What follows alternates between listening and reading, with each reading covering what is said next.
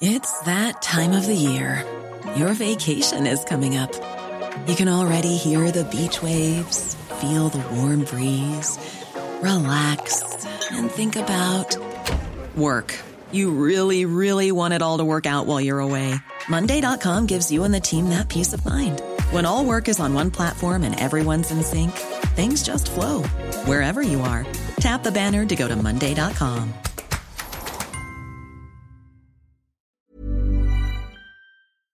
Éducation, santé, environnement. Ça fait dix ans qu'UBS, le sponsor de cet épisode de la story, s'engage dans les investissements responsables. Alors quand j'entends dire qu'il y aura un avant et un après Covid-19, je sais déjà que pour UBS, l'après se fera comme avant, en faveur de la société. C'est aussi pour ça que j'ai choisi d'y placer mon argent.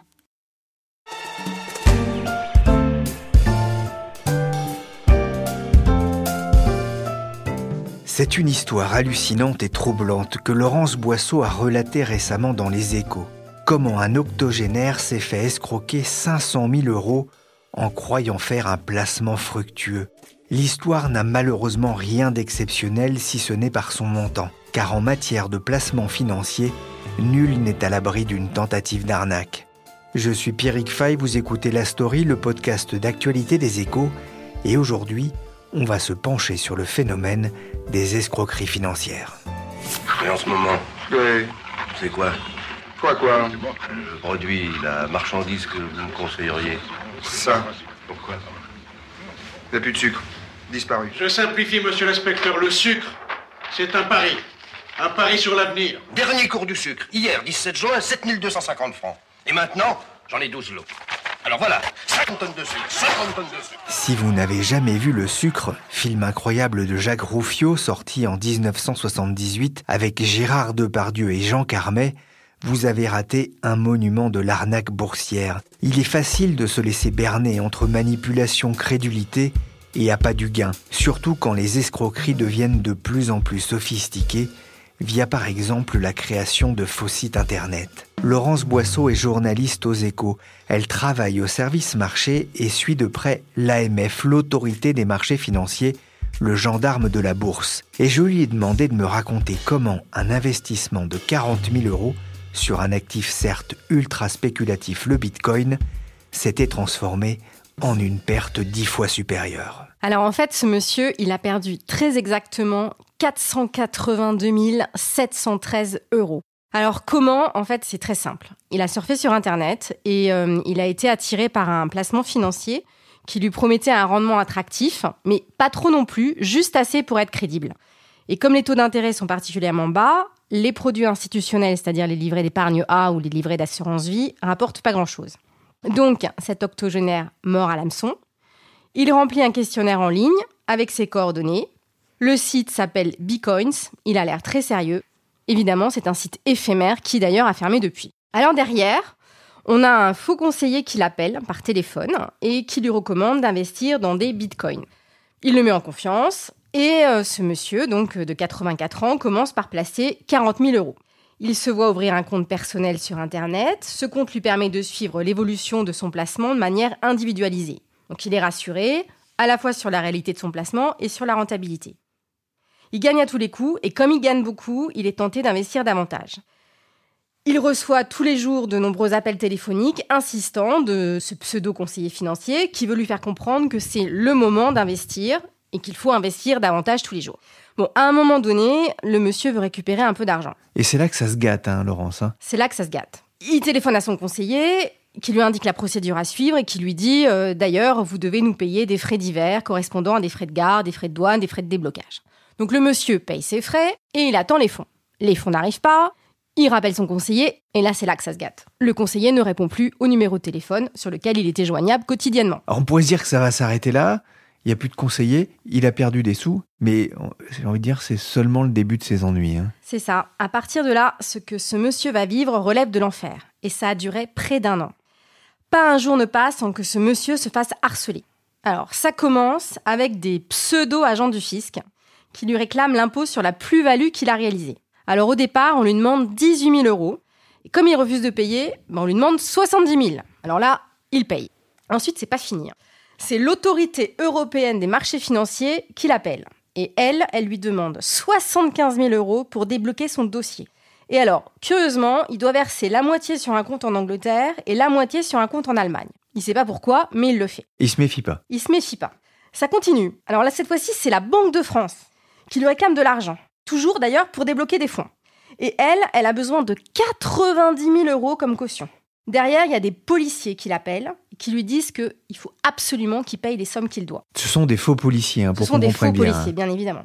Donc l'histoire s'arrête pas là. Derrière, on a des services des douanes qui exigent des timbres fiscaux. Et ensuite, on a de faux avocats qui veulent se faire engager pour l'aider à porter plainte et à récupérer ses biens. Et ce monsieur, il a payé tout ce qu'on lui a demandé. Alors, à un moment donné, la banque quand même l'alerte, enfin sa banque, elle l'alerte et elle lui dit, voilà monsieur, vous avez fait trop de virements. Et là, il y a un des faux avocats qui lui dit, non, non, faut mentir à votre banque et faut lui dire que vous avez fait des travaux dans votre maison. Ce qu'il va faire. Donc il va payer l'avocat à nouveau. Bon, à un moment donné, il va finir par comprendre qu'il s'est fait arnaquer. Euh, alors là, les escrocs commencent à téléphoner à sa femme et menacent sa femme. Carrément, on va jusque-là, jusqu'à des menaces. On va jusqu'aux menaces. Et là, là, il comprend que ben, c'est très grave et donc il finit par se rendre au commissariat et il porte plainte. On sent que quand les escrocs l'ont au bout de leur ligne, ils ne vont plus lâcher leur, leur proie. Il s'est fait véritablement ratisser de tous les côtés. Pourquoi est-ce qu'il a autant tardé à porter plainte? Parce que c'est compliqué pour ces victimes qui réalisent très très tardivement qu'elles se sont fait escroquer. Elles pensent qu'elles vont s'en sortir toutes seules et donc elles n'en parlent pas autour d'elles, elles ne racontent pas leurs histoires à leurs proches. Et puis en plus, il y a un phénomène de honte. Elles ont honte de s'être fait avoir. Et donc elles vont, des fois, d'ailleurs, il y a des gens qui se font qui ne vont pas voir la police. Donc en fait, ces chiffres d'arnaque sont sous-estimés parce qu'il y a plein plein de gens qui ne portent pas plainte. On l'a entendu, l'escroquerie est bien organisée et repose sur des intimidations, des menaces et sur la peur de ne pas pouvoir récupérer son argent. Le manque de connaissance globale des mécanismes des marchés financiers peut d'ailleurs faciliter le travail de ces faussaires. Bernard, tu as l'air anxieux, que se passe-t-il? Ce matin, j'ai reçu la visite d'un conseiller financier qui me propose d'investir toutes nos économies. Il m'a garanti des bénéfices immédiats et très très lucratifs. Ça fait rêver, non? Il veut que je signe le contrat aujourd'hui. Il dit que demain ce sera trop tard. Je sais pas quoi faire. J'ai peur de passer à côté de la fortune. Qu'est-ce que t'en penses? Je dis que tu viens de passer à côté d'une grosse arnaque.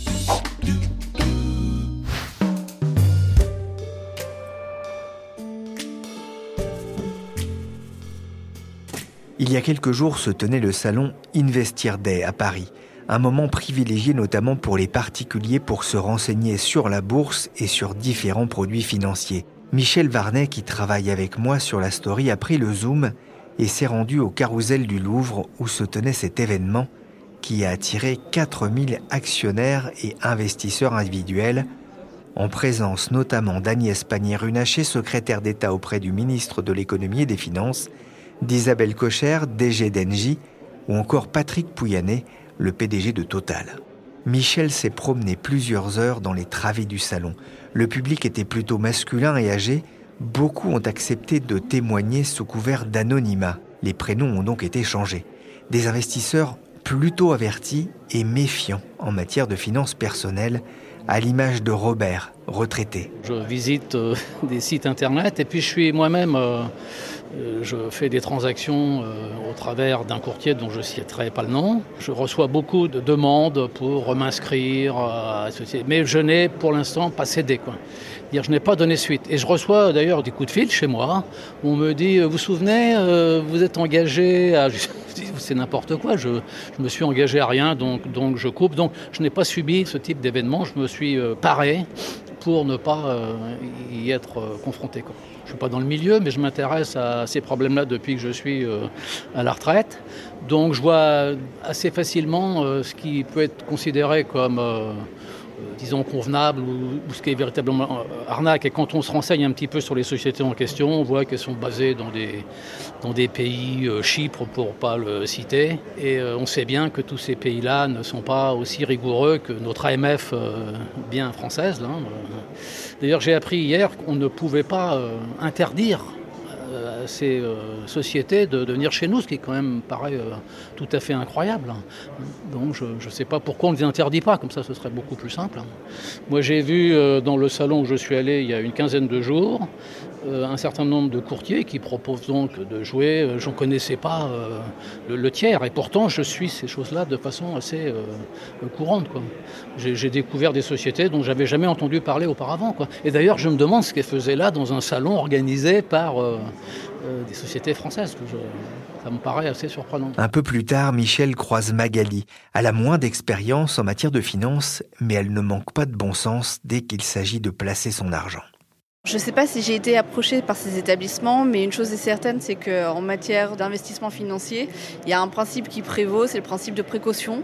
Donc dans les mails que je reçois, certains font peut-être partie de cette fameuse liste noire euh, qui a été établie, mais par précaution, quand je ne connais pas et que j'ai pas de garantie, j'écarte le mail et je passe à autre chose. Quand on consulte des sites parfois euh, sur euh, les investissements ou qu'on cherche des, recommandations, je pense qu'on est un peu harponné euh, par ces sites malveillants ou ces acteurs malveillants et qu'on peut recevoir des mails par la suite.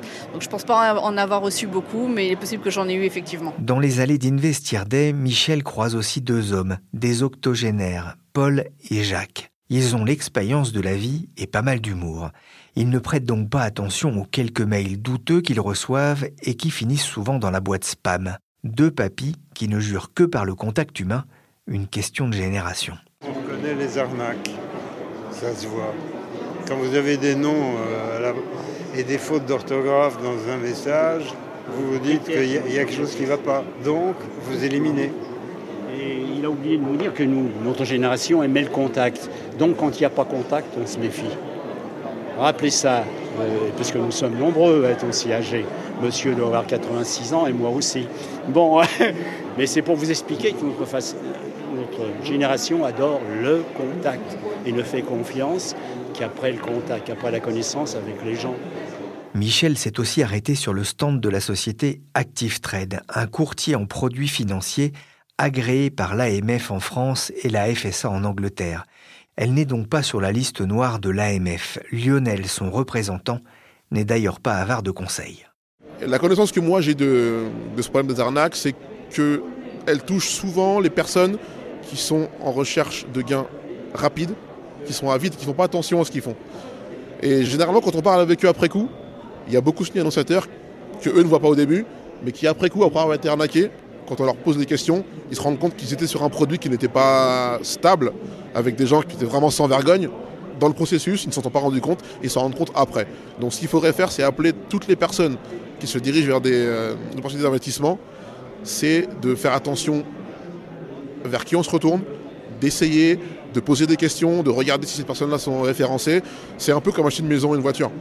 On n'ira pas à l'aveugle. On va essayer, on va aller voir on va toucher à tout. Et bien là, c'est pareil. Il faut se renseigner et prendre des garanties sur les personnes ou les institutions vers lesquelles on dépense notre argent. C'est le conseil que j'ai à donner euh, aux potentiels clients qui se dirigent vers l'investissement financier. Se renseigner, prendre des garanties. Paul et Jacques conseillaient aussi de privilégier le contact humain. Mais même dans ces conditions, on n'est pas à l'abri de faire un mauvais choix. Patrick, qui a hérité d'une belle somme d'argent, a failli en faire l'expérience. J'ai rencontré une fois, euh, mais c'est moi qui avais pris contact avec lui, un conseiller en gestion de patrimoine qui semblait être un drôle de margoulin, avec un rendez-vous dans un salon d'hôtel et des opérations euh, mirobolantes et tordues. Mais j'ai pas des arnaques sur Internet, euh, pas dans le domaine financier. Tous les visiteurs ne sont donc pas des investisseurs avertis. Parmi eux, François, il avoue à Michel qu'il vient d'apprendre l'existence d'une liste noire de l'AMF. Là, euh, je découvre qu'il existe une liste noire. J'ai entendu ça tout à l'heure. Vous voyez, c'est pas vieux. Hein. ça fait un moment pourtant que l'AMF, bon, bah, je ne m'étais pas arrêté, mais finalement, euh, là, je vais peut-être aller consulter le site. Tout le monde ne connaît pas, hein. euh, tout le monde ne sait pas qui est l'AMF à Parce que pour moi, l'AMF, c'est plutôt le contrôle d'autorité des marchés. Mais ça s'arrête là, donc ça me touche que ça. Mais alors pour ce qui est d'informer justement sur des sujets comme vous le dites, euh, de, savoir qu'il y a une liste noire, euh, des choses comme ça, bah, il faut qu'ils aillent au-devant. Hein. Enfin, pour moi, je pense que c'est important qu'ils fassent plus connaître ce risque et ces gens qu'il faut écarter, quoi. Enfin, ces gens. C'est un, un mot mal placé, mais il y a quand même des endroits où il faut éviter de, de mettre les pieds. Quoi.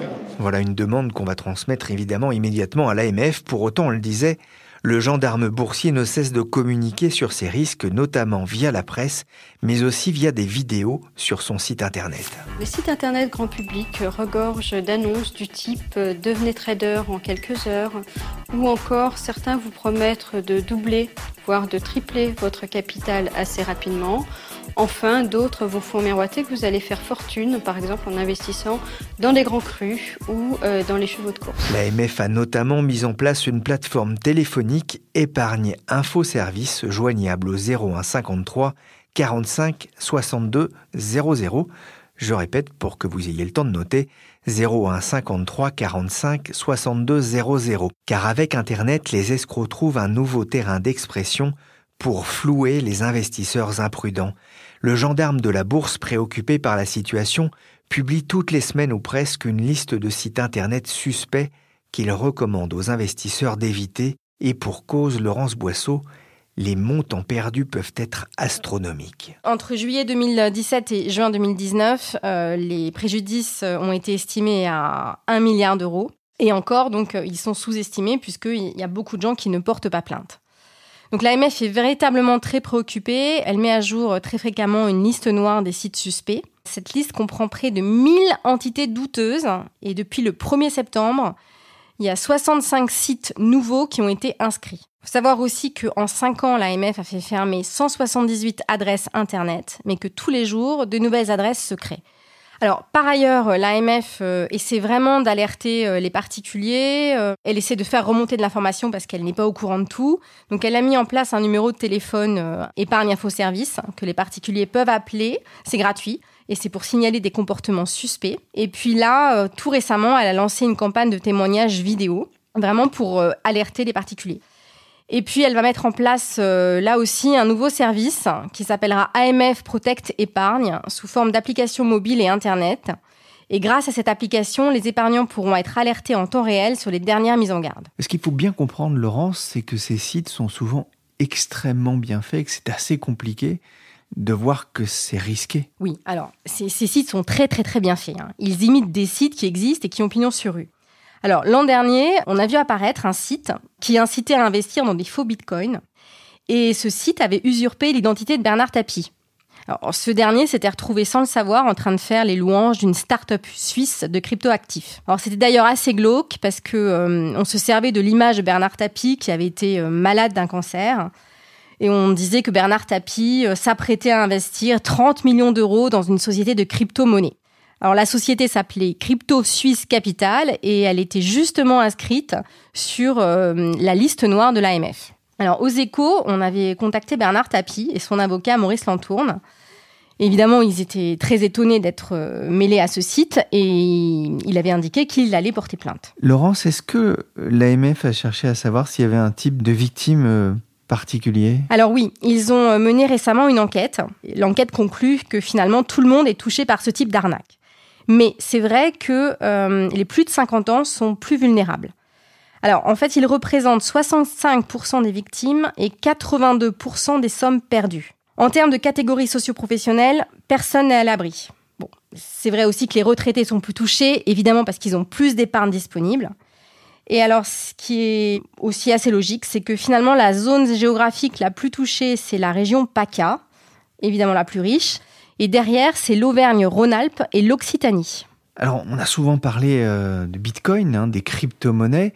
Mais ce ne sont pas les seuls produits d'investissement euh, visés par les escrocs, Laurence? Il y a des phénomènes de mode, en fait. Jusqu'en 2016, les escrocs aimaient beaucoup les produits sur devises, les CFD, les options binaires. Et puis ensuite, on a eu le diamant. Puis après le diamant, il y a eu les crypto-actifs. Et aujourd'hui, on a un peu un mix de tous ces produits-là plus des choses un peu particulières, euh, des grands crus, des forêts, des terres rares, et puis même des vaches laitières récemment. Des vaches laitières. Ah écoutez, moi je me méfierais quand on me proposera d'investir dans les vaches laitières. J'ai juste un copain qui de temps en temps me propose d'acheter la viande qu'il a lui-même euh, fait grandir. On voit que l'AMF bouge beaucoup. Que peuvent faire les victimes? Il faut vraiment qu'elles portent plainte? Oui, il faut qu'elles aillent au commissariat, qu'elles alertent l'AMF avec ce numéro de téléphone euh, gratuit parce que c'est la seule manière d'avoir de l'information sur les escroqueries et d'éviter que d'autres se fassent arnaquer à nouveau. Le colonel Florent Manet de la Gendarmerie nationale explique justement sur le site de l'AMF ce qu'il faut faire si l'on a été arnaqué. Lorsque vous avez conscience d'avoir été victime d'une escroquerie sur Internet, rapprochez-vous de la brigade de gendarmerie la plus proche ou du commissariat de police.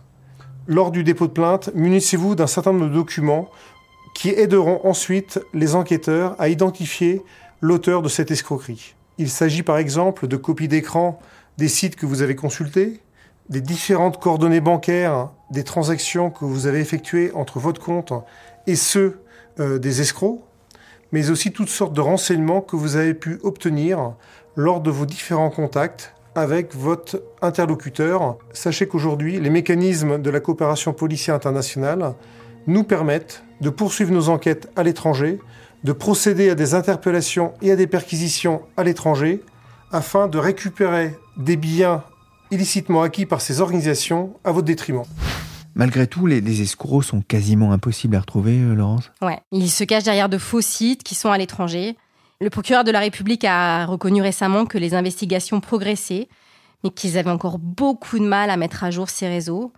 Il se trouve que les sommes sont versées sur des comptes bancaires étrangers qui sont dans un premier temps en zone euro. C'est des comptes en fait qu'on appelle des comptes rebonds parce que à partir de là très vite euh, l'argent va sur d'autres comptes qui sont dans des États qui sont évidemment moins coopératifs sur le plan judiciaire. Et l'argent s'évapore. Dans le cas de cet octogénaire dont on parlait au début, il, a retrouvé. Euh, il a rien, rien, rien récupéré. Il a perdu 12 kilos et euh, il est obligé de prendre des antidépresseurs.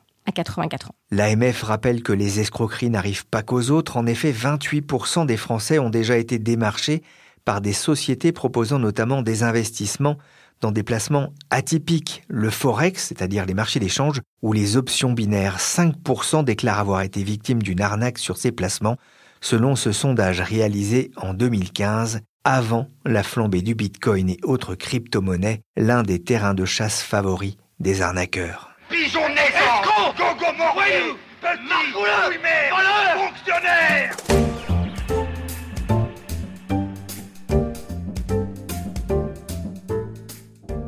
Merci Laurence Boisseau, journaliste au service marché. Merci Michel Varnet, qui est allé à la rencontre d'investisseurs particuliers dans les travées du salon Investir Day. La story, le podcast d'actualité des échos, s'est terminé pour aujourd'hui. L'émission a été réalisée par Adèle Itel, chargée de production et d'édition Michel Varnet. Vous pouvez retrouver les précédents épisodes sur toutes les plateformes de téléchargement et de streaming, dont Apple Podcast, Deezer, Spotify ou Castbox. N'hésitez pas à vous abonner et à nous donner 5 étoiles. Pour l'actualité en temps réel, c'est sur leséchos.fr.